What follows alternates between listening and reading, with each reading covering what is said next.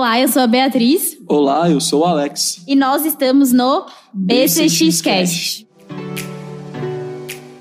É, eu queria agradecer, então, a Bia e o Alex pelo convite. É, apesar de falar muito sobre marketing, que é o que eu trabalho hoje em dia, né? É, a parte dos investimentos é, acabou meio que entrando sem querer na minha vida e tomando uma proporção bastante grande. Eu acabei fazendo até um MBA nessa área de Private Bank. Tamanho, assim, da minha, da minha curiosidade e da, da, do quanto eu estava gostando dessa área, né? Eu já invisto há bastante tempo, meio que sem querer, até antes é, de ser moda, vai, ou de ser tão disseminado assim, tá? Porque meu pai tinha investimentos é, na época no Banco Safra, que era um banco já mais voltado para investimentos.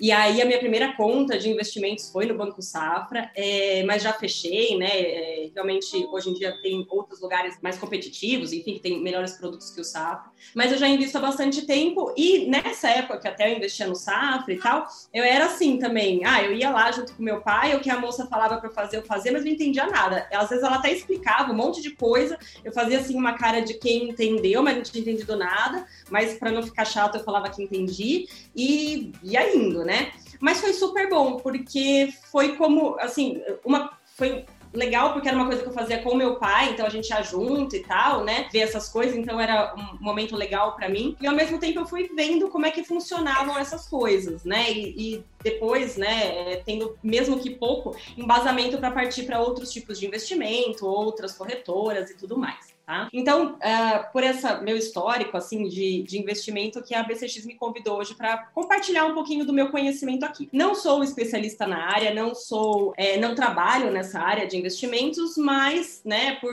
por gostar bastante, ter estudado bastante, experimentado bastante aí, né, até eu já comentei com a Bia que eu tenho conta um monte de corretora, porque eu fui abrindo, aí vendo qual era melhor, não sei o que, não sei o que lá. Então, por isso que eu tô aqui hoje para compartilhar um pouquinho do meu conhecimento com vocês. Então, para quem, quem já investe, né, acho que é bem claro isso, mas para quem não investe, o porquê que tem que investir. Não tem muito como fugir, eu acho, na minha opinião, né? Eu, eu entendo quão é importante isso e eu acho que é meio que obrigatório, assim, a gente pensar sobre isso na nossa vida, né? Então, por que que na minha opinião, a gente tem que investir. Tem muitos mais motivos do que esse, mas os três básicos, né? Para proteger o nosso dinheiro da inflação. Então, por exemplo, a gente pode pegar o nosso dinheiro, né, tirar lá do banco, colocar embaixo do colchão e ter o nosso dinheiro com a gente. Só que essa é a pior coisa que a gente pode fazer. Por quê? Porque tem a inflação que come nosso poder de compra. Então não é uma coisa inteligente, né? Lógico, quando eu falo tirar do banco e pôr no colchão é figurativo, né? Mas seria deixar ele lá na conta corrente sem render nada, né? Ou rendendo o que rende a poupança hoje, que assim, nem é considerado mais um investimento de tão pouco que rende, né? Então, assim, a gente tem que se preocupar com pelo menos manter o nosso dinheiro ali investido para a gente ganhar na inflação, né? Ganhar ali, pelo menos, não perder poder de compra devido à inflação. Então, esse é o motivo número um, é a gente proteger o nosso patrimônio da inflação. Motivo número dois é a gente não depender do governo para se aposentar. Então, é, os investimentos, no final das contas, é, eles vão garantir, né? Lógico, cada um vai ter um motivo para investir, então alguém quer comprar uma casa, quer comprar um carro, quer fazer uma reforma no consultório, mas uma parte desse investimento tem que ser pensada a longo prazo para garantir a nossa aposentadoria, né? É, é muito importante a gente falar que o sistema público, né, de aposentadoria, o INSS, ele vai quebrar. Ele, assim, ele não vai quebrar porque o governo vai lá, dá um jeito aqui, remenda ali, aumenta a idade, diminui isso, né? Mas assim, ele não é uma, uma solução saudável, né? Se vocês forem pesquisar, né, é, é, ver a história de como deveria ser uma previdência pública, né? E ver como é que ela está sendo feita hoje em dia, vocês, vocês vão chegar nessa conclusão que assim é, é, surreal, é irreal, assim, é, não vai dar certo. A gente não sabe até quando é, vai, eles vão conseguir remendar tudo isso. Uma hora tende a estourar, né? Tem muito mais gente, nossa expectativa de vida está aumentando, muito mais gente dependendo aí da, da aposentadoria. Então assim, a gente não pode depender somente da, da aposentadoria do governo. Então a gente tem que ter aí o nosso pé de meia, né? Como a gente costuma falar, é, brincando, para a gente poder ter um uma velhice tranquila, né? E um terceiro motivo é para a gente gerar renda passiva, né? A gente, como dentista, sabe que se a gente não tiver ali é, com o bumbum sentado no mocho produzindo, nosso consultório produzindo, a gente não recebe no final do mês, né? Mas se, se acontecer alguma coisa, ou você ficar doente, ou você ter algum problema na mão e ter que ficar afastado, ou sei lá, né? Uma reforma no consultório que você vai ter que parar durante 30 dias e tal. Tem gente que não tem esse planejamento e vai ficar zerado de renda, né? Enquanto alguém que tem ali os investimentos e tudo mais, vai ter, vai poder usufruir desse benefício. Então, é, na minha opinião, tem muitos mais motivos do que esse, mas esses são os três motivos básicos, tá? Basicamente, assim, o quanto mais você puder investir, melhor tá? É, eu não sou a favor daquela, daquele, né? Tem umas pessoas que falam assim, ah, tem que cortar o cafezinho. Se você deixar de tomar um café que custa cinco reais por dia, no final do ano você vai ter tantos reais. Não acho que essa conta é muito viável, né? Mas assim, o quanto mais você puder investir, melhor. Por quê? Porque é um presente que você vai dar para você lá no seu futuro, né? E hoje em dia, por exemplo, sei lá, vou chutar aqui valores, mas 100 reais investidos hoje, lá daqui 10, 20 anos, vai ser um montante muito maior. Então, a cada pouquinho que você investe hoje, lá na frente isso virou uma bola de neve que vai te dar um retorno muito grande. Então, sempre ter isso em mente e o quanto mais você puder investir sem tirar do básico, sem deixar de desfrutar os prazeres da vida, né, de comer num lugar bom, de comprar uma roupa que você queira, enfim, melhor tá? E principalmente o recado que eu queria dar, né? Vocês são o maior ativo que vocês têm no negócio de vocês, né? No consultório de vocês. Então, invistam em vocês.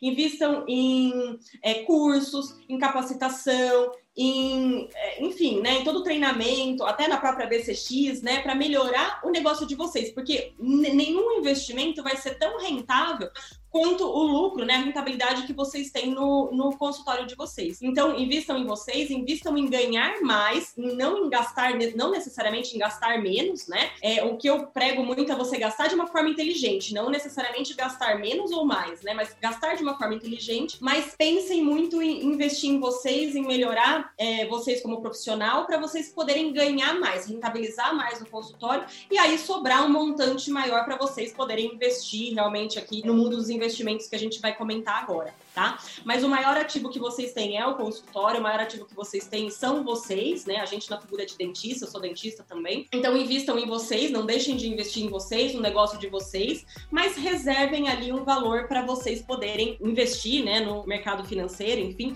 para vocês poderem ter uma tranquilidade lá para frente. É, respondendo um pouco mais objetivamente em relação a quanto investir, o que, que eu acho importante, tá? Uma planilha de gastos. Então, assim, é, eu sempre fui muito, embora eu seja muito econômica, eu nunca fui muito de planilhar todos os meus gastos. Ah, eu gasto 20% com diversão, 10% com.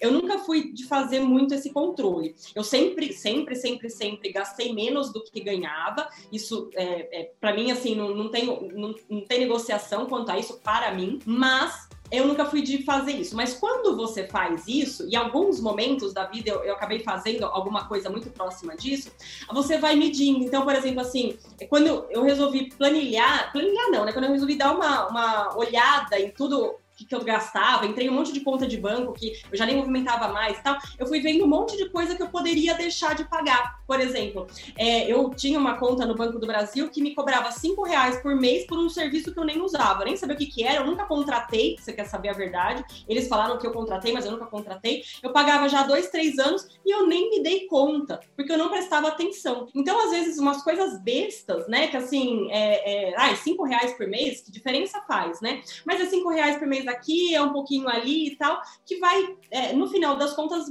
pode fazer uma diferença. Então, assim, planilhem esses gastos, né? Mapeiem aonde que tá indo cada coisa, se não tem nada que tá ali é, desnecessariamente, se tudo que vocês estão pagando ali, vocês realmente estão usando, né? Que nem tem gente que paga TV por assinatura, mais Netflix, mais isso, mais aquilo. Será que você precisa de tudo isso? Se questione, né? Se questione e use inteligente, uh, inteligentemente o seu dinheiro, né? De uma forma que realmente vai te trazer os benefícios que você não vai desperdiçar, né? Eu acho que isso que é importante. Segunda coisa, tenha disciplina, né? Porque para investir, a gente tem que ter essa disciplina todo mês ir lá, escolher o investimento que vai fazer, ter um plano, né? Que nem o doutor Ricardo falou, ah, quando eu tenho é, no mês ali, quando eu, é, eu, vou investir, eu chamo o meu assessor, eu, eu vejo com ele que investimento que eu vou fazer. E tem gente que não faz isso, assim, ah, faz, mas aí no mês seguinte não faz, aí depois faz de novo. Então, assim, tenha essa disciplina.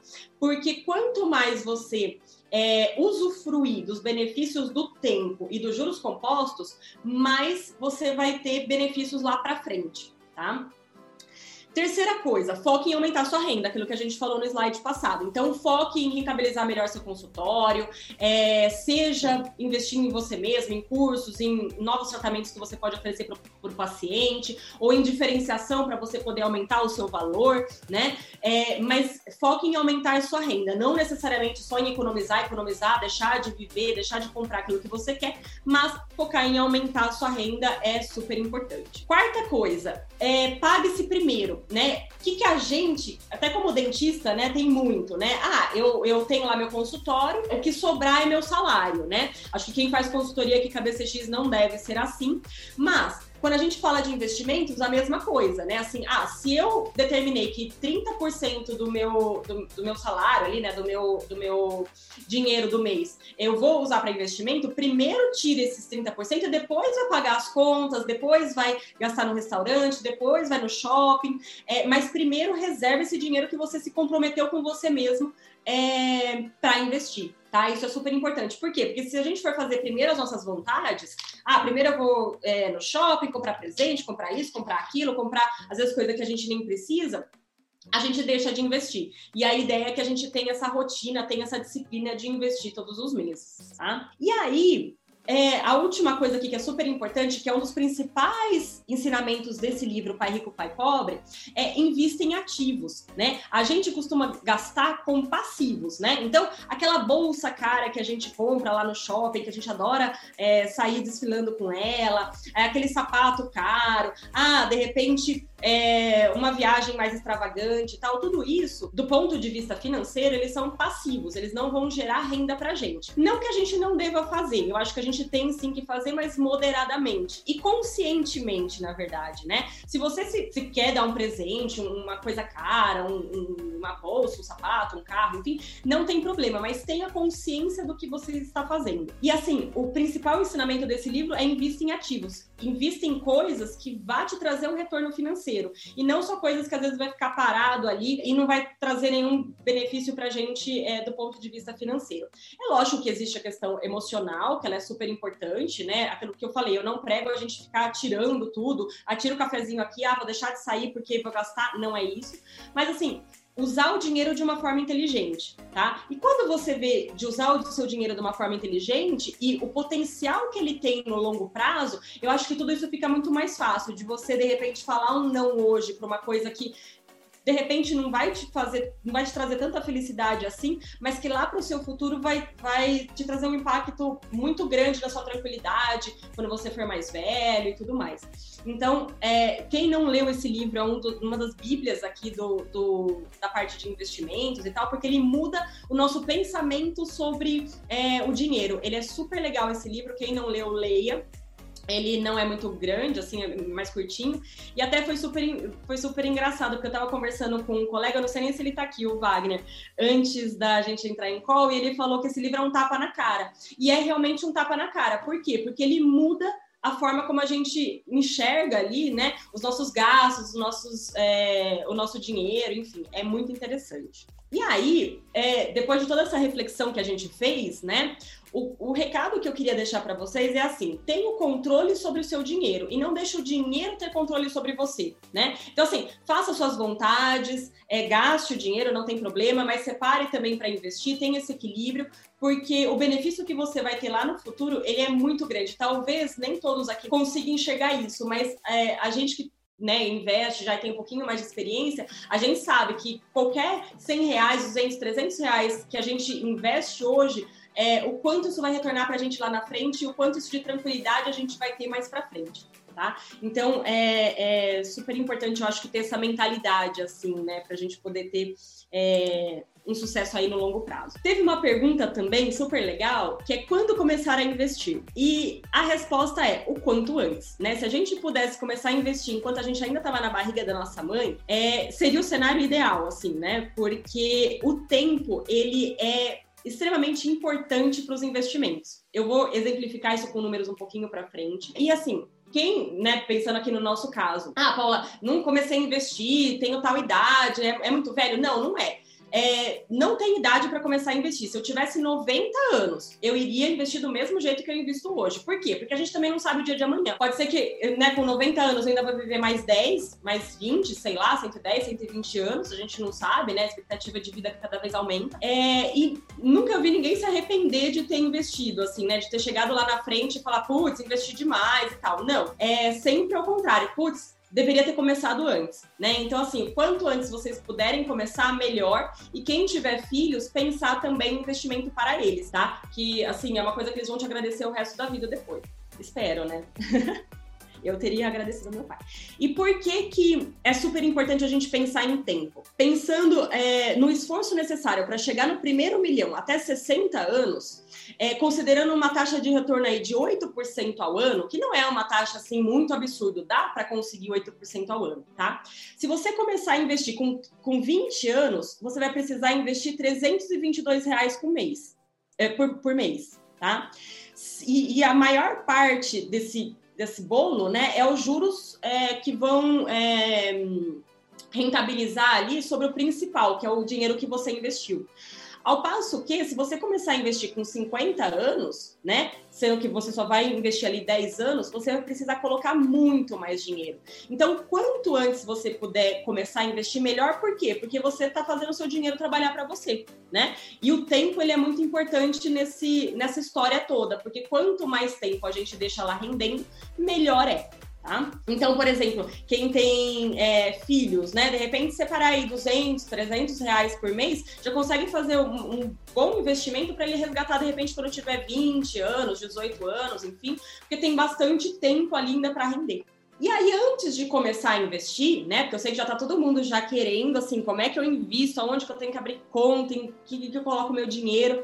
Mas antes de começar a investir, a gente tem que pensar em alguns pontos, né? Não é qualquer pessoa, na verdade é qualquer pessoa que pode começar a investir, mas a gente tem que ter alguns cuidados. Então, primeiro de tudo, é quitar as dívidas. Por que, que quitar as dívidas é importante antes de começar a investir?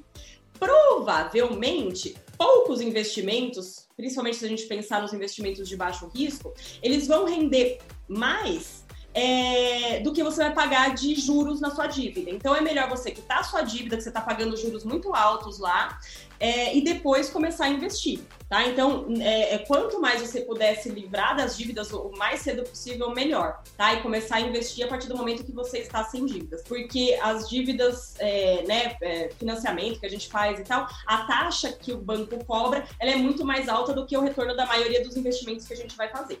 Tá? Segunda coisa, antes de começar a investir, tem uma reserva de emergência. O que, que é uma reserva de emergência? A gente vai ver mais para frente que boa parte dos investimentos, é, a gente tem um prazo para resgatar. Não é assim, ah, eu invisto hoje, amanhã eu mudei de ideia, vou lá e resgato. Eu preciso ter um é, planejar de uma forma que eu vá resgatar ele no prazo que, que ele tem ali, né? Então, por exemplo, tem alguns títulos que eu vou poder resgatar em 2031. Se eu quiser resgatar antes, dá? Dá. Porém, eu posso perder dinheiro porque eu posso vender no momento que ele é, tá em baixa, por exemplo. Então, vamos supor que eu comprei a 6, hoje ele tá a 50, exemplo. E eu preciso do dinheiro hoje hoje, mas eu comprei a 100, né? Então, se eu vender hoje ele a 50, eu perdi dinheiro. Enquanto que se eu levar ele até o vencimento, eu vou ter a rentabilidade que eu contratei, enfim, se for um, um título público, por exemplo. Então, não é, é, é, inteligente a gente colocar o nosso dinheiro que a gente vai precisar ali para uma emergência em alguns, uh, em alguns investimentos que na hora de eu resgatar eu posso ter algum tipo de prejuízo. Então, por isso que a gente como profissional liberal, né? A gente indica que tenha 12 meses os seus gastos fixos é, em algum lugar que não tenha, tenha baixo risco, né? Enfim, como Tesouro Selic, por exemplo, é, e com resgate imediato. Em qualquer momento eu vou conseguir resgatar e eu não tenho essa preocupação de resgatar no momento de baixo, no momento ali de marcação ao mercado que eu vou perder dinheiro Tá? Então, antes de começar a investir, quite suas dívidas e monte essa reserva de emergência. Entenda quais são os seus gastos fixos ali e tenha um, um, um, dinheiro reservado. Você não vai rentabilizar com ele, não é o objetivo dele, mas é uma segurança que você vai ter que, se você precisar ali, vamos supor de novo, né? Ah, aconteceu um problema de saúde, eu, eu vou ter que mudar de cidade, eu vou ter que fechar o consultório, vou ter que fazer uma operação na mão e tal, vou parar de trabalhar. Vocês vão ter esse dinheiro aqui para vocês se manterem durante durante esse período que vocês vão é, precisar se ausentar, enfim, do consultório e tal, tá? E para profissional liberal, normalmente é indicado 12 meses, né? Se fosse, por exemplo, um funcionário público que tem estabilidade e tal, não sei o quê, esse período é bem menor, né? Mas é, para profissional liberal, é, o indicado é 12, e tem gente até que é um pouco mais conservadora que coloca até mais, tá? Depende, lógico, um pouquinho de cada pessoa e tal, mas pelo menos 12 meses é, num, num investimento ali de baixo risco e de liquidez imediata, para que se vocês precisarem ali de uma hora para outra, vocês tenham de onde tirar e não prejudique lá os prazos e os, os, os investimentos que vocês têm. E antes de começar a investir também, vocês têm que conhecer qual que é o perfil investidor de vocês. Por quê? Não é todo mundo que tem o mesmo apetite ao risco. Então, vamos colocar duas pessoas aqui, né? É, tem uma pessoa que é, mora com os pais ainda, né? Não tem consultório pró próprio, trabalha no consultório de outras pessoas, não tem filhos, é, ela pode se dar o luxo, né, de de repente perder o salário do mês na bolsa de valores, né? A vida dela vai continuar, os pais vão continuar alimentando ela, vai continuar tendo um teto para morar e tudo mais. Então, ela tem um, um, ela pode ter um apetite ao risco, né? Ela pode se dar ao luxo mais do que de repente alguém que é pai de família, que está pagando um monte de conta, que tem filhos é, que precisam ali, né? É, de escola, de plano de saúde e tal, e que de repente se perder o dinheiro todo do mês, por exemplo, é, pode causar ali um, um, uma desestruturação, enfim, né? Pode causar ali bastante prejuízo. Então, o perfil investidor, ele vai do momento da pessoa, né? Do, do, em que momento da vida você tá, no momento da vida que você pode arriscar mais, no momento da vida que você não pode arriscar tanto, né? Assim como também uma questão da, da, pessoa em si. Tem pessoas que se perder um real, nossa senhora, já fica desesperado. Ai meu Deus, eu coloquei no fundo ontem e hoje já já já baixou aqui. O que, que eu faço agora? Vou resgatar. Aí você descobre que se você resgatar hoje, só vai é, resgatar, de fato, só vai aparecer na sua conta depois de 30 dias, que é o famoso D mais 30, né? D mais 20, D mais 10. É, já vou explicar isso para vocês mais para frente. Então tem o perfil, né, tanto do momento de vida de cada pessoa, como também é, o que cada um é, aguenta ali de, de ver essa oscilação do dinheiro. Né? Então a gente tem o perfil conservador, que é aquela pessoa que não está no momento de vida que pode arriscar muito e também não, não tem apetite ao risco, né? É, ela não aguenta ver o dinheiro dela diminuindo, ela só quer ver aumentando, mesmo que isso signifique ela não é, esse aumentando, aumentando pouco, mas sempre aumentando. A gente tem o moderado, que ele é um pouquinho mais. É, é, tem um pouquinho mais de apetite ao risco ali, né? Então, é um fundo multimercado que também investe em ações, ele pode subir um pouquinho, mas é, ele desce um pouquinho, mas ele sobe um pouquinho, mas ele também não vai alavancar muito, né? Não vai ser aquelas é, rentabilidades estrondosas. E a gente tem o perfil agressivo que aí é, é, realmente quando a pessoa fala assim, não, eu, eu tenho esse dinheiro aqui, eu sei que eu vou investir, eu sei que eu posso perder esse dinheiro, mas eu sei que se eu ganhar, eu vou ganhar muito mais também. Então, tudo bem eu colocar aqui, e se amanhã ou depois, que nem aconteceu na pandemia, né, da bolsa cair lá é, 20, 30, 40%, né, do dia para noite, de repente, né, você tinha lá 100, de repente você tem 60, 50 na conta, isso para você, você entende o mercado, você entende que uma hora vai reverter, enfim, e para você tá tudo bem, tá? O importante, eu acho, é você colocar o, o, a sua cabeça no travesseiro à noite e tá tranquilo. Se você ficar remoendo, porque ai, eu perdi, ai, eu coloquei o dinheiro naquela ação e eu perdi, ai, meu Deus, é melhor não fazer, né? O investimento ele tá aqui para ser um aliado seu, não para trazer mais transtorno para sua vida, né? Então você tem que estar tá bem consciente do que você está fazendo, entendendo o mercado, entendendo os riscos, né? Isso eu, eu prego muito, né? Acho que você tem que saber o que você está fazendo. É, até para você poder opinar se você quer ir por esse caminho ou não, porque de repente você fala, não, isso aqui eu, eu acho que é demais para mim, não quero, quero ficar numa coisa mais conservadora, não tem problema. É, mas é você ficar confortável com os seus investimentos. Não é para ser um problema na sua vida, é para ser uma solução. Então, invista naquilo que você se sente confortável, tá?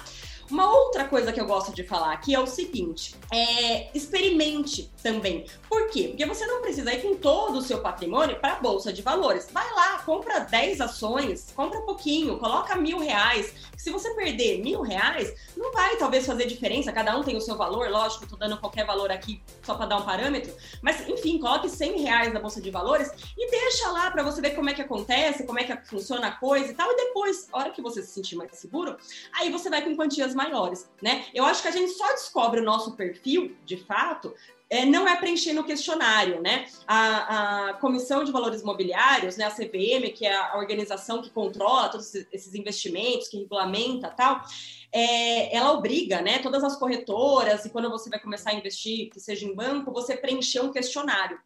E aí esse questionário vai te dar se você tem um perfil conservador, moderado ou agressivo. Eu não acho que esse questionário que consegue medir, né, se você é conservador, é, moderado ou agressivo. Eu acho que é experimentando. Então experimente com pouco, mas experimente ali os diversos tipos de investimento. É para você ver o qual que você se identifica mais, o qual você entende, o qual você é, suporta ali, né, nos momentos de crise, nos momentos é, que tá bom e tal, porque é, é, esse autoconhecimento eu acho que é o principal de tudo, tá? Até porque, lógico, se perguntar assim, ah, você é, tem, é, ficaria incomodado de, de ver o seu patrimônio é, diminuir 50%, 60%, lógico, todo mundo fica, né? Então, eu acho que esse questionário, ele não é das melhores formas da gente é, realmente medir o nosso perfil investidor minha, minha dica, assim, experimente um pouquinho com pouco dinheiro, né? Aquele dinheiro que você sabe que se der tudo errado, tudo bem, você não vai sentir falta, mas experimente. Aí você consegue descobrir qual é o seu perfil de fato, tá? Bom, então essas eram algumas dúvidas básicas. Eu vou entrar agora em alguns conceitos, um pouquinho de, de economia, para vocês, para a gente ter um, uma base para a gente poder partir para os demais assuntos, tá? Então a gente vai passar um pouquinho sobre o que é Selic, o que é inflação, CDI, FGC, que foi também uma pergunta que veio, uh, a tríade, né? Liquidez, risco, rentabilidade, um pouquinho sobre produtos financeiros, a diferença entre investir em banco e corretora e o assessor de investimentos.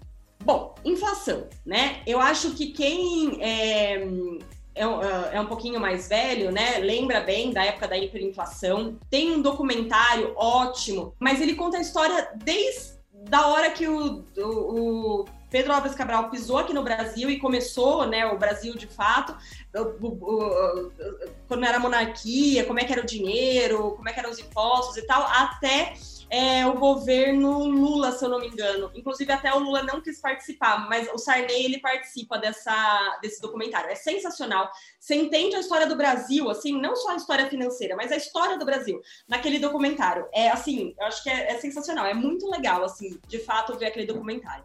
Chama, acho que é a história do dinheiro no Brasil. Eu vou pegar depois direitinho e passo para vocês. Mas, basicamente, a gente no Brasil teve uma história aí bastante de, de inflação, né? Trocas de dinheiro tal. Até um fato curioso, né? É, o brasileiro, né? A gente aqui no Brasil tem a mania até hoje de fazer a compra do mês por causa dessa hiperinflação. Então, é, o pessoal recebia dinheiro hoje, recebia o salário hoje, ia no supermercado hoje mesmo gastar, porque amanhã o poder de compra já era, sei lá, 30, 20% menor. Então, se você não fosse no dia fazer a compra e comprasse o máximo de coisa possível, você no dia seguinte já tinha perdido o poder de compra, tá? Hoje em dia, a nossa inflação, ela tá muito mais controlada, tá? Mas esse gráfico aqui, ele é muito bonitinho, até visualmente falando, porque eles mediram qual que foi a inflação nesse período, desde 1994, quando a gente começou com o Plano Real, até janeiro de 2021. Ele está bem atualizado até. Então, 100 reais naquela época equivalem a 15 reais hoje, 15 reais e 38 centavos hoje, né? Para você, tem até uns, uns uh, umas umas comparativos, né, de como era o carrinho de compras naquela época e de hoje. Então, é, realmente a gente vê que a gente perde poder de compra ao longo do tempo. Né? Então, por isso que eu falei para vocês lá no começo que a gente não pode deixar o dinheiro no colchão ou o dinheiro na conta corrente, por exemplo. Né? A gente tem que colocar ele em algum lugar para pelo menos proteger da inflação. Por quê? Porque se eu tinha 100 reais lá em 1994, hoje o que eu compro com aqueles 100 reais é 15 reais. Né? Então, se a gente for pensar ainda o que vem pela frente, a gente só tem é, perda de poder de compra. E é uma informação super importante, né? 20% de todo o dólar que está é, tá em circulação hoje em dia foi impresso nessa época de pandemia. Ou seja, a, é, o mundo, né, por causa da pandemia, o Brasil junto, a gente está imprimindo muito dinheiro. E quando a gente imprime muito dinheiro, espera-se aumento de inflação. Tá? Então, assim, é, ao que tudo indica, a gente vai ter aí um período de uma inflação é, mais alta por causa de toda essa que deu aí por causa da pandemia, impressão de dinheiro e, e, e tudo mais, tá? Aí são conceitos um pouquinho mais é, complexos, talvez, mas é, é, o que o pessoal né, do mercado anda falando, assim, que talvez venha uma crise, talvez venha um colapso, talvez venha alguma coisa aí, porque é, o mercado ele não está tão é, regulado assim por causa dessa impressão de dinheiro e, e tudo mais que aconteceu na pandemia. Tá? Outra. Ah, deixa eu só voltar aqui no, na inflação. A inflação, então, é o Índice Nacional de Preço ao Consumidor Amplo. Ela é medida né, é, pelo, uh, pelo governo, e aí eles vão lá e fazem uma cesta de produtos fictícios e vem o preço, de mês a mês, quanto é que subiu, quanto é que desceu alguma coisa, né? Os preços ali. E aí a gente pode ter uma, uma ideia de como é que tá isso, né? Eu lembro até uma época que o, o tomate, né, é, deu uma disparada no preço. Eu lembro que até a, acho que a Ana Maria Braga fez uma brincadeira que ela colocou um monte de tomate, assim, como se fosse um colar de pérola, falando que estava valendo que nem pérola, né? Então, são esses produtos da nossa cesta básica, né? Do dia a dia ali que a gente consome, é, supermercado, é, açougue, é, entram vários tipos de, de, de, gastos que a gente tem ali no nosso dia a dia e que vai mostrar se os preços estão aumentando ou se estão diminuindo, tá? É, e o IPCA, ele é uma das formas da gente medir inflação. Existem outras, por exemplo, o IGPM. Quem tem provavelmente ou aluga ou tem algum imóvel é, é, alugado, é, que, que você faz o aluguel, né? É, normalmente a correção é pelo IGPM, que é uma outra forma de medir. Mas gravem esse nome, IPCA, tá? Que mais para frente a gente vai precisar dele. É, outro fator importante é a taxa Selic. A taxa Selic, ela é uma taxa básica de juros no Brasil. Então, para a gente falar se o rendimento rende muito ou pouco, para a gente é, saber se o banco está cobrando um juros razoável da gente, ou alto ou baixo, a gente tem que saber qual que é a taxa Selic, porque é ela que regula todas as outras taxas que a gente vai ter aí no mercado, tá? Ela é uma taxa definida, tá? Pelo Copom, que é o Comitê de Política Monetária, é, com base em diversos estudos e tal, e ela é um instrumento do Banco Central para controlar a inflação, porque com a taxa Selic mais alta ou mais baixa, a gente injeta mais ou menos dinheiro no mercado, e tendo mais ou menos dinheiro no mercado, a gente consegue controlar a inflação, tá? Ou aumentar ou diminuir a inflação, tá? Então é um dos instrumentos que a gente tem para controlar a inflação. E aí, olha que legal esse gráfico, né? Aqui é, foi a máxima que a gente teve desde que começou a, a, a medir aqui a taxa Selic. É, e a gente, aqui em 2015, 2016, ela estava em 14%. O que, que isso quer dizer? Né? Que os, uh, primeiro de tudo que o nosso juros é, básico estava alto, né? É, era uma taxa alta, e que a maior parte dos investimentos nessa época rendiam muito, né? Então, é, investimentos de baixo risco estavam rendendo 14%, por volta de 14%, né?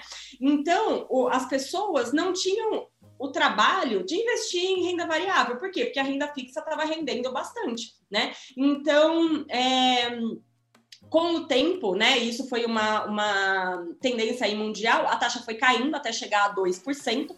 Quando essa taxa Selic está a 2%, a maior parte dos investimentos e títulos públicos, eles começam a render muito menos, né? Então, a gente abre o nosso apetite para o risco muito, muito mais, né? Então, assim, para obter melhores retornos, você tem que estar é, tá mais propenso a correr riscos. E aí que entrou muita gente na bolsa nessa época aqui da taxa 2%. Agora ela está aumentando, tá? até por conta daquilo que eu falei para vocês, de teve muita injeção de, de é, dinheiro no mercado tal. Então, para controlar a inflação, eles estão aumentando essa taxa. Não sei até quanto vai aumentar. É, existe já as per perspectivas né, é, do Boletim Focus e tal, mas ela tende a aumentar um pouquinho até para controlar essa questão da inflação. E ela também é super importante para a gente, vocês já vão entender mais para frente.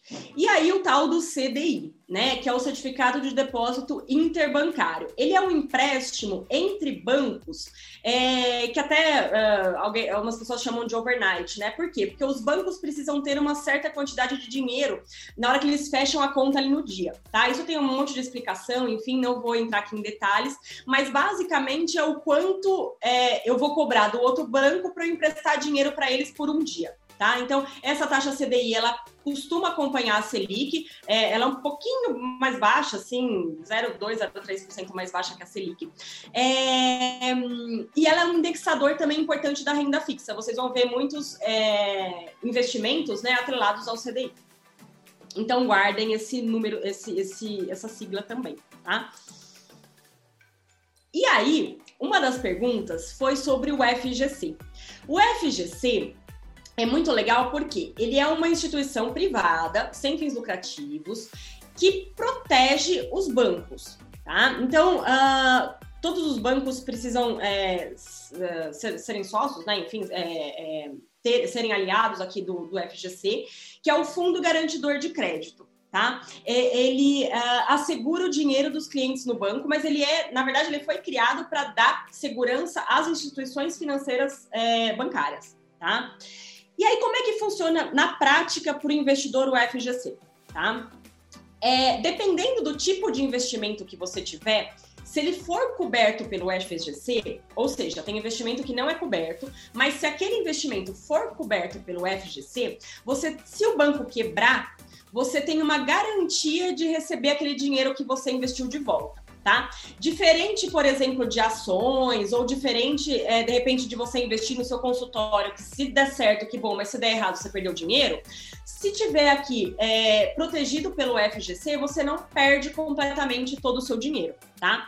Mas tem alguns limites. Quais que são esses limites? 250 mil reais por CPF, por instituição financeira, Tá? Então, vamos supor que você tenha um milhão de reais, né? É, se você buscar a proteção do FGC, né? Se você achar interessante para você e tal, não é interessante você colocar um milhão de reais em uma única instituição. Coloca em várias, porque se uma quebrar, é, é, até 250 mil você está garantido, tá? E aí, vocês também têm esse limite aqui de um milhão a cada quatro anos. Então, você pode usar, né, ter, ter, esse limite máximo aqui de até um milhão a cada quatro anos, tá? E o mais legal de tudo é que funciona, né? Tem históricos de vários bancos, né? Inclusive, é, quem é um pouquinho mais velho também vai lembrar do banco, da poupança Bamerindos, né? Do banco Bamerindos que tinha lá é, no Domingão do Faustão, a famosa musiquinha, né?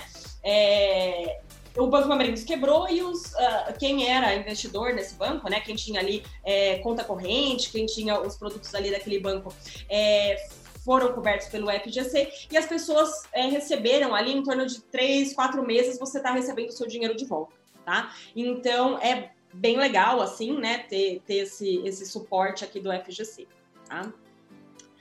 É, e aí a gente vai entrar agora num, num um conceito aqui bastante importante que vai é, dizer, né, se vocês se é um investimento bom, se não é, ou até para vocês compararem investimentos entre si, tá? Que é o conceito de liquidez, risco e rentabilidade, tá? Eles sempre andam juntos. E o que, é cada um deles? Então, liquidez é o quanto você consegue ter aquele dinheiro de volta na hora que você quer. Existem alguns investimentos que eu, que nem, por exemplo, ações. Eu compro agora, se daqui dois dias eu quiser de volta, eu vou vender essas ações e elas, o dinheiro vai voltar para mim, tá? tem um delayzinho, não é assim na hora que faz, né? Tem um período lá de, de transações e tal, mas esse dinheiro em pouco tempo volta para mim. Agora, tem investimentos que é fechado. Então, eu investi hoje e eu só posso resgatar daqui três anos. Então, daqui três anos eu vou resgatar. Se eu quiser resgatar antes, dá? Até dá, mas você tem que vender para outra pessoa que quer pegar o seu título. É um pouco mais complicado, tá? E tem investimento que realmente às vezes não dá mesmo. Você não encontra ninguém que quer comprar e tal, e aí você tem que ficar com investimento. Não dá para tirar, ponto, acabou, tá? É a mesma coisa que imóvel, né? é, um dos, uh, uma das questões de se investir em imóvel né, é essa falta de liquidez. Se você quiser vender hoje um apartamento é, você coloca lá o preço, pode ser que demore três dias para você conseguir vender, ou pode ser que demore cinco anos, né? E se você quiser vender rápido, o que, que você faz? Você abaixa o preço. E aí você come ali sua rentabilidade. Tá? Então, liquidez é esse o conceito, é o quanto, é, o quão rápido, né? O quanto de tempo você consegue ter esse dinheiro de volta caso você queira é, é, tirar ali do investimento. Tá? Então, liquidez. Quanto mais tempo investido, normalmente melhor a rentabilidade. Né? É, é, é uma questão meio que de mercado, mas os investimentos mais para longo prazo você tem normalmente retornos maiores, tá? Risco, quanto maior o risco daquele investimento, é mais normalmente, né, é mais retorno você tem também. Isso parece meio óbvio, né? Até porque assim, ah, se eu vou é, investir, né? Se eu vou, por exemplo, emprestar dinheiro para uma pessoa que eu sei que vai me devolver e tal, aí ah, empresta esse dinheiro numa boa, porque eu sei que ela vai me devolver, ela é uma boa pagadora. Agora, se eu vou dar esse dinheiro para uma pessoa que já, já sei que é meio caloteiro, aquele parente que a gente sabe que é meio assim e tal, você já empresta, mas com aquele medo de não receber, né? Às vezes você não empresta nem tudo, porque você tem medo de não receber e tal. Então, para valer esse risco, né? Tem alguns bancos, por exemplo, que, que tem lá uma estrutura, né, a, a, toda a contabilidade dele e tal, ele se mostra com mais risco do que outros bancos, por exemplo. Então, é, para as pessoas poderem investir nele, já que ele tem mais risco, precisa ter um retorno maior. Tá? E a rentabilidade. Então, essas três coisas elas sempre andam juntas. Quanto maior a rentabilidade, normalmente mais risco. Se eu quero uma rentabilidade menor, eu consigo diminuir esse risco. E a liquidez é esse período que eu, é, é, que eu vou ter que deixar ali meu dinheiro parado naquele investimento. Tá? Banco e corretora, então. Qual que é a diferença de banco e corretora, né? Eles são instituições diferentes, tá? O banco, ele é, tá lá, né? É para emprestar dinheiro para as pessoas, então é uma forma da gente conseguir crédito, né? E é também onde a gente guarda o nosso dinheiro ali para as contas básicas, para a gente passar lá o cartão de débito e lá sacar, tá? A corretora, ela é como se fosse é, um, um supermercado, o que, que, é o supermercado? Tem vários produtos lá dentro e que eu posso escolher. Inclusive, aqui no banco, né, a gente tem somente é, a, a, os investimentos, né, os fundos e tal, do próprio banco. Na corretora, não. Você tem de diversos outros bancos. Tá? Então é bem mais amplo, você tem muito mais é, diversidade ali de investimentos, tá? Normalmente também é, o banco ele não vai te trazer uma rentabilidade muito grande tá? Normalmente nas corretoras você tem produtos mais competitivos, então não é interessante é, dependendo, lógico, né, tem que analisar, mas em linhas gerais não é interessante investir com o seu gerente do banco tá? É interessante você abrir conta numa corretora, porque você vai ter um, um, um mundo ali muito maior de investimentos e normalmente é, mais interessantes do ponto de vista de taxas, tá? Algumas corretoras, existem muitas outras, eu trouxe aqui só algumas a título de curiosidade, mas a XP é uma bem grande, a BTG Pactual é uma bem grande, a Hora, uma Rico, aí você tem diversas outras, tá? E aí os produtos. Então, alguns eu já falei, né? A gente tem o CDB, a gente tem fundos, a gente tem o tal do COI, a gente tem crise CRAS, a gente tem LCI, LCA, a gente tem o Tesouro Direto, que eu também já mostrei para vocês um pouquinho como é que funciona. É, o Tesouro Direto é a gente emprestando dinheiro para o governo, é a gente financiando dívida pública. Quando o governo precisa de dinheiro, ele pode colocar esses títulos à venda, as pessoas vão lá e compram, ele capitaliza, né? E depois ele te retorna com, com aqueles juros porque você emprestou dinheiro para o governo, tá? É, um CDB, você está emprestando o seu dinheiro para um banco, por exemplo Tá? Um CRI, um CRA, um LCI, LCA, você vai estar emprestando dinheiro para é, setor imobiliário ou para o setor agrário. Mas você tem diversos investimentos, né? Diversos tipos aqui de investimentos, e o importante é você saber no que, que você está investindo, né? É, é, é, você entender como é que funciona aquilo, para quem você está emprestando, qual que é o risco daquilo, é super importante entender tudo isso, tá? E aí a gente tem a divisão renda fixa, renda variável, né? A renda variável, como o próprio nome diz, ela varia, então você não tem, assim, ah, eu comprei uma ação hoje a 100. Daqui dois anos ela pode estar tá valendo mil, ela pode estar tá valendo zero. Eu não sei o que vai acontecer. A renda fixa, a gente tem alguma, algum indexador. Então, vai, vai ser o CDI, vai ser a Selic. Eu sei quanto que lá no final eu vou investir. Embora por que, que esse gráfico ele está aqui crescente, mas ele tem essa queda? Porque tem a marcação a mercado. Então, os títulos públicos, por exemplo, eles sofrem marcação a mercado. Aquilo que eu falei, pode ser que se eu quiser é, é, retirar antes, por causa de uma flutuação lá de taxas, enfim, não vou explicar aqui o porquê de fato isso acontece, mas pode ser que eu resgate no momento que ele não está valendo tanto. E aí eu posso perder dinheiro. Então, mesmo na renda fixa, eu posso perder dinheiro. Tá? Cuidado com isso, de achar que a renda fixa tudo bem, porque eu nunca vou perder se você resgatar antes, você pode perder sim. Tá? Tenho aqui debentures. Debentures é quando a gente empresta dinheiro para uma empresa, né? E ela vai normalmente é, aumentar ali a, a infraestrutura dela, vai investir em alguma coisa, enfim, vai rentabilizar com aquele investimento e vai me devolver com os juros. É, eu tenho LCIs, né? É, e aí, olha que legal a, liquidez, né? Eu tenho LCI de liquidez é, de 90 dias, de 180 dias. Então, a hora que você vai escolher um investimento, você pode pensar, ah, eu vou precisar desse dinheiro em 90 dias? Não, então vou colocar no de 90. Ah, eu, de repente, eu não vou usar esse dinheiro é, em 180 dias, então eu posso colocar aqui tá? As LCIs, normalmente, elas são isentas de imposto de renda. Então, às vezes, elas, entre aspas, é, rendem menos que o CDI, mas é porque aí você ganha no imposto de renda depois que no CDI você paga tá? Aí tem que verificar direitinho é, sobre isso na hora que for fazer um investimento. Aqui, por exemplo, eu tenho um CDB e eu tenho a LCI, ambos, né? Tem aqui 180 dias de é, para o resgate, né? Então, se eu quiser resgatar antes, eu consigo? Nem sempre. Às vezes eu não vou conseguir, tá? É, muitas vezes não consegue mesmo. Tem algumas vezes que consegue vender para uma outra pessoa, se outra pessoa estiver interessada e tal, mas não é sempre que consegue. Então tem que estar muito consciente na hora de investir e ter esse planejamento, ter lá a sua reserva financeira para de fato você não precisar desse dinheiro aqui. Ah, sei lá, né? Preciso, sei lá, bater o carro, preciso pagar uma coisa aqui que eu não estava esperando. Você vai tirar da sua reserva, você não vai é, mexer nesse investimento porque às vezes não é possível. Aqui são CDBs também, né? Então você tem CDBs do Banco BMG, só que mas Banco BMG é um, um banco, você tem Banco Pan, você tem um monte de bancos que a gente nunca nem escutou falar, mas você consegue emprestar dinheiro para esses bancos, tá? E aí, aquilo que eu falei, risco retorno. Tem banco aqui que ele é mais saudável financeiramente, e aí o, o, rendimento vai ser menor, e tem banco que é mais arriscado. E aí vai ser o rendimento normalmente maior, por quê? Porque o seu risco de perder também é maior, tá? Mas normalmente os CDBs eles são é, protegidos pelo FGC, tá? A renda variável, como eu disse, ela não tem, né? É, você não sabe quanto vai ser o retorno. E eu costumo brincar que ela é como se fosse uma turbulência. Ela balança, ela vai sacudir, você vai ter, vai subir, vai descer, mas turbulência não, não uh, derruba o avião né? É, não sei se vocês já sofreram turbulência, tal. Eu já sofri algumas muito engraçadas, inclusive com é, pilotos do lado, tal. Eles não, não se preocupa, porque turbulência não derruba avião. São outras coisas que derrubam, então não se preocupe, né? Embora a gente fique assim super apreensivo porque o negócio tá lá chacoalhando, mas não derruba avião.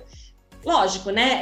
É, se você é, escolher mal o seu investimento aqui, sim, você pode perder. Então, no caso aqui, derru pode derrubar um avião. Mas, se você souber escolher de fato e diversificar a sua carteira, por mais que você tenha perdas numa ponta, né? Que nem eu mesma, tenho uma ação que eu investi, até vou mostrar ela aqui para vocês. E que do dia para noite do dia para noite, de fato, ela caiu 50% e ficou lá. Até hoje ela nunca recuperou.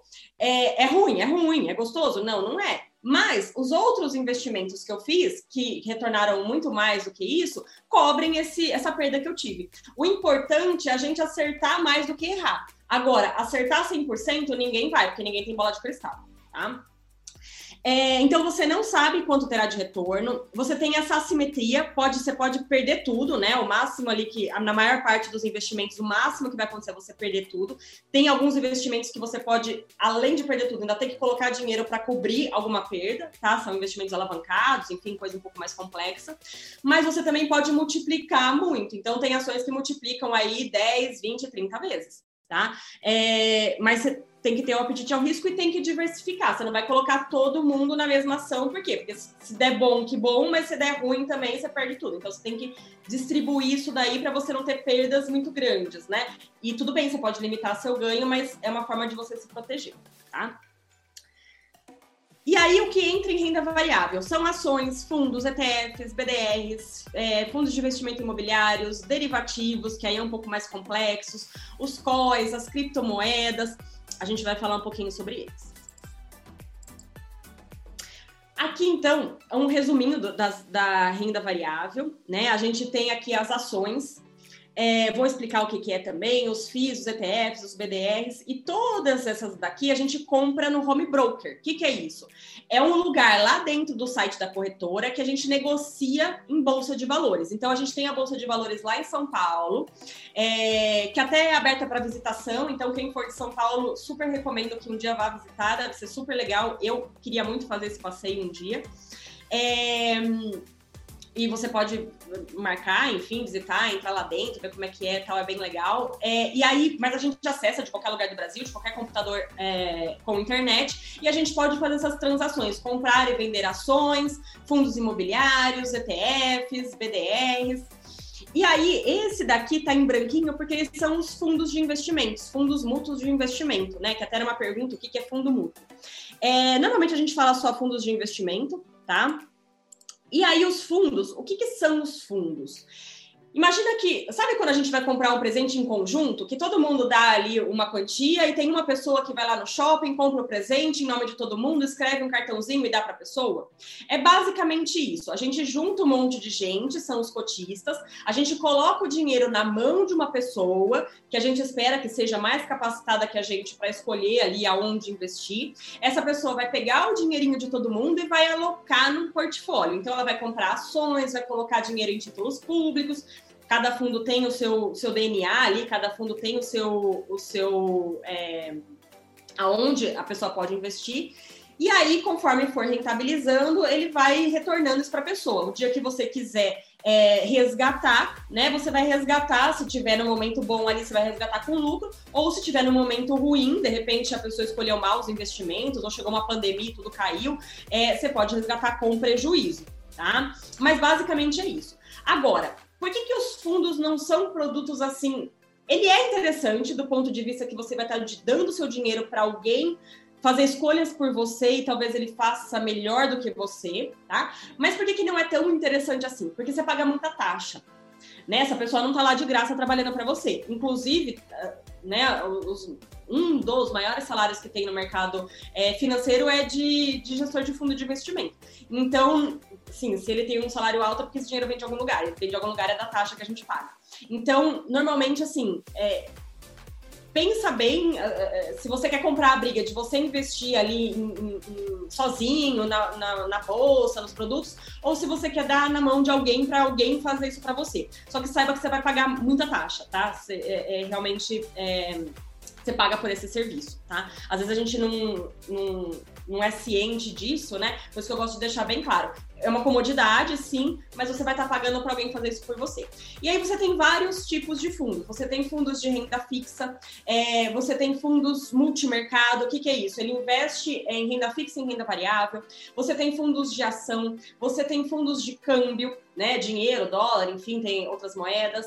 Você aqui tem câmbio duas vezes. Você tem fundos de criptomoedas, você tem diversos tipos de fundo. Tem até fundos de canabidiol hoje em dia que investem em empresas é, da questão lá do, do, dos remédios de maconha e tal, né? Que provavelmente vai estar super em alta aí nos próximos anos. É, então são, é, são, são investimentos que alguém especialista naquela área, né? Você ser certificado, tem todo um gabarito para a pessoa poder assumir esse cargo, mas ela que vai escolher, né? Ela vai pegar o, o, dinheirinho ali de todo mundo e ela que vai escolher onde que ela vai alocar. Cada fundo tem o seu aonde a pessoa pode alocar, por exemplo, assim, ó, um fundo de renda fixa ele não pode alocar em ações. É um fundo multimercado tem uma porcentagem que ele pode alocar em ações, uma porcentagem que não pode. Então é, é tudo bem controladinho isso, tá? Mas você paga taxa. E não só paga taxa, como no renda fixa e multimercado você paga imposto de renda antecipado. Então, é menos interessante ainda. Tá? E a gente tem os ETFs, né? Os ETFs nada mais são do que fundos, só que eles são listados na bolsa. Esses outros fundos que eu estava falando para vocês, vocês compram na corretora. Tipo aqueles CDBs lá que eu mostrei. Só que você vai lá na aba de fundos e aí vão aparecer os fundos. Tem várias gestoras de fundo, né? Tem até uns nomes bem legais, assim, Maraú, Ibiúna, Alaska Black, enfim, são nomes bem engraçados. É, mas você compra ali na corretora mesmo. Normalmente tem uma taxa de entrada assim, é, tem fundos menores, assim, que você entra com 100 reais, mas tem fundos, por exemplo, que a, quantidade mínima para você conseguir entrar no fundo é de é, mil, 20 mil, enfim, né? É, e também é, você tem que se preocupar bastante com o prazo de retorno. O que, que é isso? Se você quiser resgatar hoje, é, você às vezes só vai ter esse dinheiro depois de 30 dias, que é o que a gente chama de D mais 30, né? Tem alguns que são D mais 15, D mais 20, D mais 30, D mais 45, né? Então só toma cuidado com isso na hora de investir, porque é, na hora de, de ter esse dinheiro de volta, pode demorar, tá? Principalmente esses de câmbio, de ações e tal, às vezes demora um pouquinho mais. Então, os ETFs, eles são fundos, só que eles são uh, listados em bolsa. Tá? Então você compra lá no, no home broker. Eles são um pouco mais interessantes porque normalmente as taxas deles são um pouco menores, tá? Então vale a pena dar uma olhada também, porque é, são interessantes. Aí a gente tem os fundos de investimento imobiliário. Na minha opinião, e aí é só minha mesmo, é, a gente tem as sete maravilhas do mundo. A oitava são os juros compostos, né? Isso daí é meio que até uma brincadeira que o pessoal tem e tal, né? Se eu não me engano, foi até o Einstein que falou isso, mas eu não tenho certeza. E a oitava maravilha, a, a nona maravilha do mundo são os fundos imobiliários. O que, que são os fundos imobiliários? Você tem um prédio lá inteiro, e se você quiser investir, né, você tem que comprar ou um apartamento ou uma sala comercial. Para você comprar um apartamento ou uma sala comercial, é muito dinheiro que você vai empatar lá dentro, né? Em São Paulo, ainda mais, né? Você não compra nada por menos de, sei lá, 200 mil hoje em dia em São Paulo, né? Qualquer quadradinho, qualquer apartamento de 5 metros quadrados, que você não consegue nem deitar, é, custa super alto hoje em dia em São Paulo. Os fundos imobiliários, você consegue comprar cotas desses prédios. Então, assim, você não vai estar tá comprando uma laje inteira, você vai estar tá comprando ali um metro quadrado, vai, digamos assim. Não é esse o raciocínio, mas é só para vocês entenderem. A gente compra uma partezinha desse prédio. Tá? Então, a partir, sei lá, né, tem fundos hoje em dia de 150, é, 200 reais. Com 200 reais você consegue comprar uma cota desse fundo imobiliário. E o que, que é mais genial de tudo? Ele não, ele não flutua tanto que nem a, as ações, que eu vou falar um pouquinho para frente ele é um pouquinho dentro da renda é, variável, ele é um pouquinho menos volátil. E ele, alguns fundos, né, não são todos, mas alguns fundos, eles um, te, te, rentabilizam, né? Eles te dão ali um dividendo, eles colocam dinheirinho na sua conta todo mês, todo dia 15, que a Bia sabe bem, né? Então, todo dia 15 cai lá na conta é, o dinheirinho daquele fundo imobiliário. E aí, o que, que vocês vão fazer com esse dinheiro? Caiu lá, né? Vamos supor que caiu lá. Normalmente, assim, é, cai 50 centavos por cota, né? Aí você tem X número de cotas, aí cai um dinheirinho lá. O que, que vocês têm que fazer com esse dinheirinho? Né? Vocês têm que pegar de novo, juntar esse dinheirinho e comprar mais uma cota. Porque daí vocês vão aumentando o bolo de vocês né? Então vocês vão aumentando ali o que vocês estão é, investindo. Não necessariamente vocês precisam comprar o mesmo fundo, né? O dinheiro é de vocês, se vocês quiserem tirar dali gastar com qualquer coisa, é de vocês. Mas o ideal é, é, é pegar esse, esse retorno que cai na sua, no, na sua conta todo mês e reinvestir em alguma coisa, que seja no mesmo fundo ou que seja em outra coisa, tá? Isso é o que a gente chama de juros compostos, tá colocando o seu dinheiro lá para trabalhar para você. Então, aqui é um exemplo de aqui é de fundos de investimento imobiliários, né? A gente chama no mercado de FIIs, é, é o XPlog. O que, que é o XPlog? Eles são galpões logísticos. Esses galpões logísticos, eles estão distribuídos, às vezes, em vários lugares do país. É, o XPlog eu não lembro de cabeça, mas é só entrar em qualquer site que tem. É, tem, sei lá, quatro, cinco galpões e eles às vezes é, alugam para grandes, grandes empresas, tipo Magazine Luiza, sei lá, né? Mas normalmente são grandes empresas. Então, eles têm contratos de locação, às vezes, de cinco anos, enfim, depende de cada contrato. Mas é super legal esse tipo de investimento. Uma vez eu vi um vídeo de um, um investidor e ele estava falando de fundo e aí é, ele estava separando muito assim um, um, fundo imobiliário de um fundo que você mostrou de renda variável, assim. Completamente é, diferentes. É, ele falou que é muito diferente. Na minha cabeça, assim, eu, eu, eu consigo entender o porquê, né? Porque tem isso dele pagar todo dia 15 e tal. Mas por que, que é tão diferente, assim? Ele frisou muito isso, assim, que é muito diferente são diferentes, Alex. Por exemplo, é, num fundo multimercado, por exemplo, eu posso colocar em renda fixa, né? Eu posso colocar lá no Tesouro Direto, que vai render pouquinho, e eu posso colocar em ações. É, aqui é, é uma gestora que é como se fosse uma imobiliária, vai, sei lá, fazendo uma analogia bem tosca. É, ela vai gerir para você aqueles aluguéis, então ela que vai falar com o inquilino, ela que vai é, fazer reforma se precisar, ela que vai gerir ali o, o dinheiro daquele, daquele dos aluguéis e tal, e ela que vai separar para cada, para cada é, é, dono, né, para cada ali dono da cota, quanto cada um vai ganhar. Um, nos outros fundos, embora eles chamem fundos também, é, não é dessa forma, tá? Então, é, estruturalmente, eles são completamente diferentes, embora o nome seja parecido. É uma relação de risco também? Eu, eu corro mais ou menos risco em um fundo imobiliário ou é a mesma coisa, assim? Fundo, depende, depende do fundo de investimentos que você escolher, depende do fundo de ações. Por exemplo, se eu comparar um fundo de investimento em renda fixa, ele é mais seguro do que um fundo de investimento imobiliário, que ele é renda variável. Amanhã ou depois, que nem, por exemplo, tinha um fundo imobiliário que era um prédio em Macaé que era uh, alugado para Petrobras, lá, para coisa de petróleo. E aí, do dia para noite, a Petrobras falou: não Petrobras quero mais investir em Macaé, eu vou uhum. embora. Então, quer dizer, o único, é um prédio enorme, um único inquilino que estava lá, ele resolveu ir embora. É a mesma coisa que um apartamento que está lá parado. Você paga imposto, você paga aluguel, você paga um monte de coisa.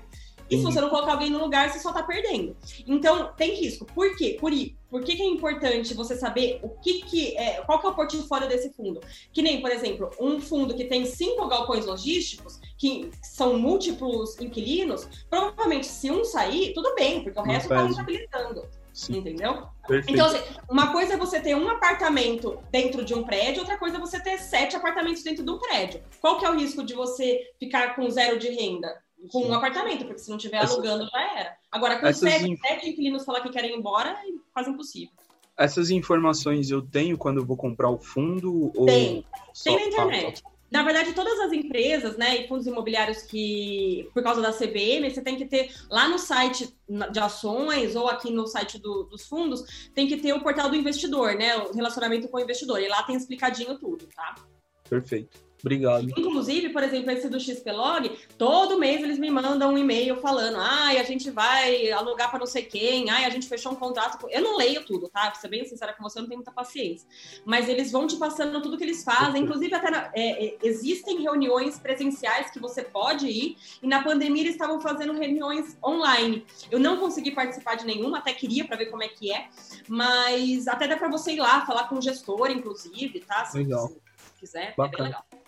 Legal, obrigado. É, e aqui, ó, dividend yield, né? Quanto que ele rende? Quanto é que aquele dinheirinho cai todo mês na minha, na minha conta? Nesse caso, nesse fundo, nessa data que eu peguei esse print, 6,26% tá? No ano, isso daqui, tá? É anualizado. Então, ao período de um ano, né, é, lá com o valor que eu comprei, vamos supor que seja aqui 112 reais, é, eu vou ter de retorno depois de um ano 6,28. Lembra que a minha taxa Selic estava em, hoje em dia acho que deve estar em 3 e, e alguma coisa? Ela aumentou, ela estava 2, agora ela vem aumentando um pouquinho. É, um investimento de 6, ele não é tão ruim. Se a gente for parar para pensar que a nossa taxa básica de juros deve estar em 3 e pouquinho por cento. tá? Então, é investimento bem legal. Fundo imobiliário eu gosto muito, tá? Ele tem ali algumas questões depois de imposto de renda tal, embora o dividendo, ele é livre de imposto de renda, então eles não vão tributar. Inclusive, até passou agora, eles estavam fazendo uma... É, mudando algumas leis em relação à tributação de investimentos, mas o, o a rentabilidade aqui dos fundos de investimento não vai ser tributável. Então, continua. Sendo que o aluguel, né, quem, quem tem um apartamento quem tem um imóvel alugado, você paga, você paga imposto de renda sobre aquele, aquele aluguel que você recebeu. Aqui você não paga. Então, assim, é um super investimento. Por isso que eu acho que é a nona maravilha do mundo. E aí, o que, que é uma ação? A ação nada mais é, basicamente, é o mesmo raciocínio do fundo de investimento imobiliário. Ele, você tem uma empresa, e aí eu compro uma, uma cota dessa empresa, uma parte, como se fosse sócio ali com 0,00, tantos por cento, mas eu compro uma parte daquela empresa, eu viro sócio daquela empresa. Então, é se essa empresa tiver lucro, né, e aí também é por regulamento, né, 25% do lucro, pelo menos, ela tem que distribuir aos, aos cotistas. Então, também vira e mexe, cai ali um dinheirinho na conta que é vindo de ações. Só que as ações, elas não caem todo mês, que nem o, o fundos imobiliários, tá? Fundo imobiliário também não precisa pagar todo mês. É de praxe pagar todo mês, mas não necessariamente eles pagam todos os meses, tá? Um, e aqui a ação, é, você compra em lote é, de 100, é o mais comum. Ou então, se você quiser comprar em lote fracionado, dá para você comprar uma única ação, tá? É um pouquinho diferente a forma como você compra, tem um detalhezinho a mais, mas se você consegue comprar uma única ação. Por isso que eu falei para vocês, experimentem, comprem uma única ação, para vocês verem como é que é a coisa ali, tá? É, e aí, o legal da ação, assim como dos fundos imobiliários, é que a gente vai ganhar de duas formas. Qual que é? Né? Se a ação valorizar, né, gente? Porque também se não valorizar, você perde.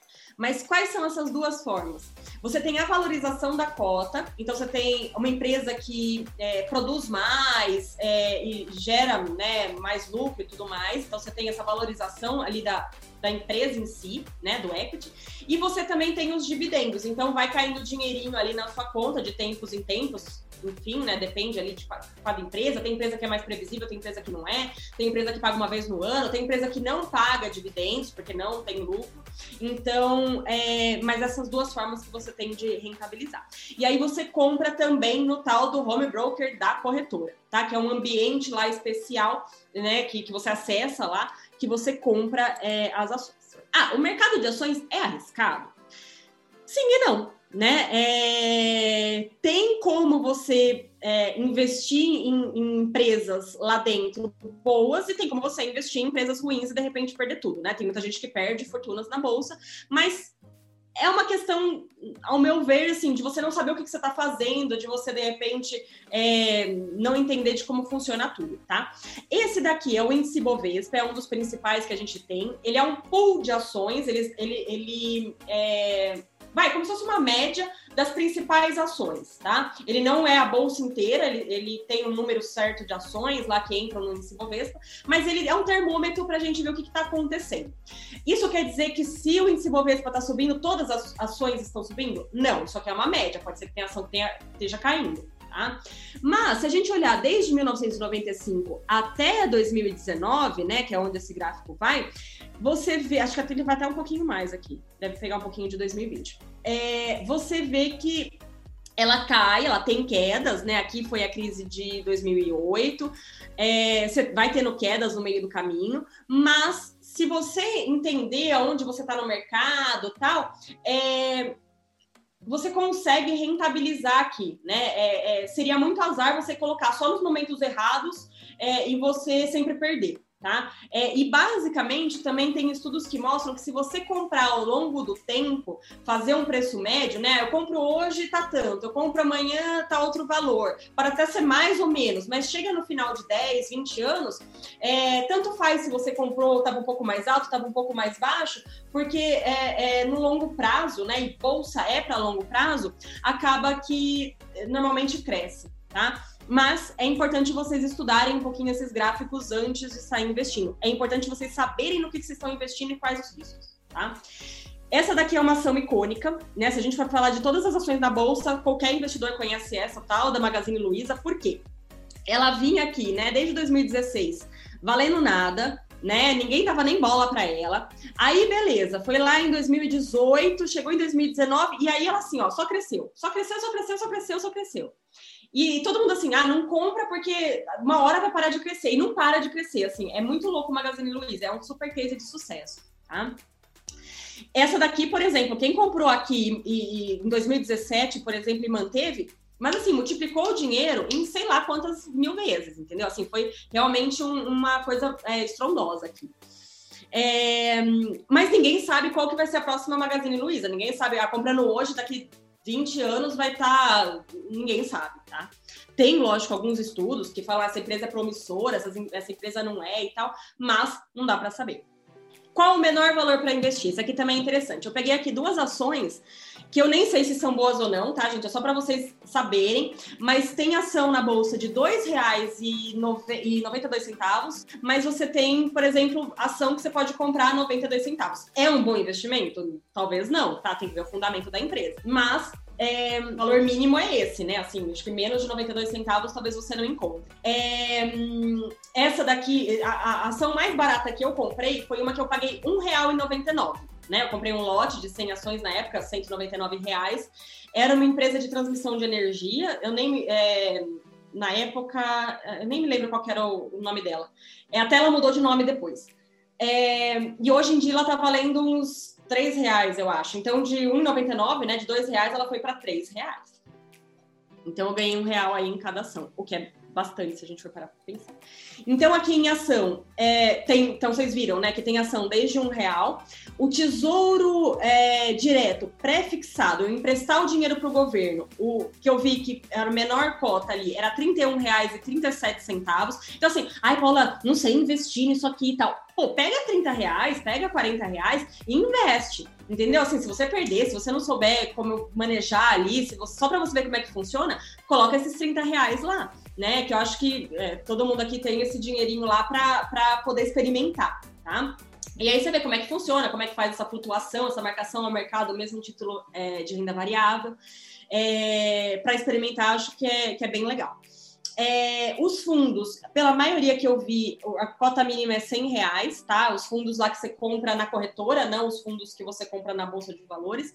E os CDBs, embora tenha uns que eu acho que até você consegue investir menos, pelo que eu estava vendo, a maioria ali é de 500 reais. Mas pode ver que não são investimentos assim, ah, você não precisa ter muito dinheiro, assim, centenas de reais para você investir. Com pouco dinheiro você consegue sim investir o que acontece se eu não quiser investir, se eu não quiser mais investir, quiser meu dinheiro de volta? Depende. Depende de várias coisas. Primeiro de tudo, que isso não deveria acontecer porque você tem que fazer um planejamento, né? Eu vou investir aqui porque eu quero usar o dinheiro para isso, então, sei lá, daqui dois anos eu quero resgatar, então você vai pegar um, um investimento que você possa resgatar dali dois anos. Você também vai ter uma reserva de emergência, então, se acontecer um, alguma coisa na sua vida, você pode tirar dessa reserva, mas se mesmo assim você precisar, tem alguns que realmente não vão dar e tem alguns que você pode sim vender, só que às vezes você vai perder, porque pode estar numa baixa ali, pode estar num momento não tão legal, então você consegue vender, mas você não consegue às vezes é, ter retorno sobre aquilo, tá? Então se planejem bem é, e cuidado.